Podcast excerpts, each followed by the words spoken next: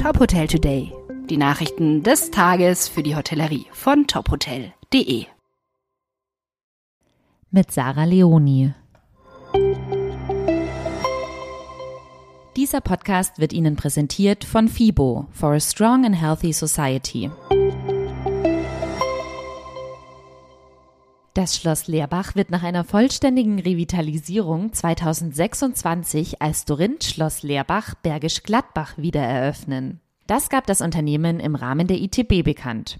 Geplant sei eine designorientierte und nachhaltige Hotelanlage für Geschäftsreisende und Individualgäste, verkündeten der Dorinth Aufsichtsratsvorsitzende Dirk Isalohe und Geschäftsführer Jörg T. Böckeler gemeinsam mit den Eigentümern. Baubeginn ist für 2024 vorgesehen. Im Mittelpunkt soll das renovierte Schlossgebäude stehen. Ziel sei es, den denkmalgeschützten Altbestand komplett zu renovieren und eine Erweiterung mit einem Zimmertrakt vorzunehmen. Als Vorbild gelte das Dorinth Hotel Frankfurt Oberursel, da die Immobilie seinerzeit eine ähnliche Struktur wie das Schloss hatte, so Böckeler. Die Ruby-Gruppe sichert sich ihr zweites Projekt in Italien. Im Herzen Roms wird Ruby zusammen mit ECE e Work and Life als Projektentwickler und Investor ein Hotel mit rund 165 Zimmern realisieren. Nach Florenz wird die Münchner Hotelgruppe auch in der italienischen Hauptstadt ihr erstes Lean Luxury Hotel eröffnen.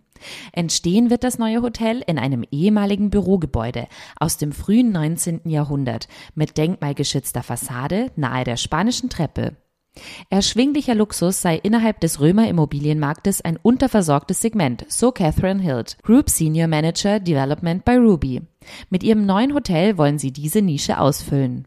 Das Investitionsvolumen beträgt rund 60 Millionen Euro. Die Eröffnung ist für 2025 geplant.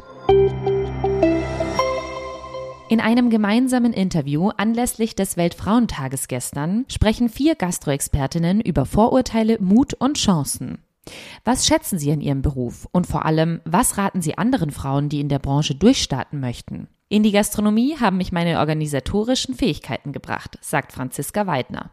Sie gründete 2020 das Startup Foodtruck United. Die junge Unternehmerin rät auch anderen Frauen aufs Ganze zu gehen. Ihre Botschaft? Traut euch Mädels. Eva Maria Seidel ist studierte Kulturwirtin und wuchs, wie sie selbst sagt, als bayerisches Wirtshauskind auf. Seit mehr als zwölf Jahren arbeitet sie in der Gastro- und Hospitality-Branche und ist ehrenamtliche Vorständin beim Frauennetzwerk Food Service. Das Gastrohandwerk hat Isabella Chehn von der Pike auf gelernt. Heute ist sie Geschäftsführerin der Bayern Tourist GmbH. Sibylle Steininger ist keine Freundin der Differenzierung nach Geschlecht, obwohl sie bekennt, vermutlich die einzige Frau im Bereich Vertrieb für Kassensysteme zu sein. Was diese vier spannenden Persönlichkeiten zu sagen haben, erfahren Sie im Interview auf tophotel.de. Dieser Podcast wurde Ihnen präsentiert von FIBO, das Wohl Ihrer Hotelgäste beginnt hier. Sichern Sie sich Ihr Ticket auf fibo.com und erleben Sie die Trends aus Fitness, Wellness und Gesundheit vom 13. bis 16. April in Köln.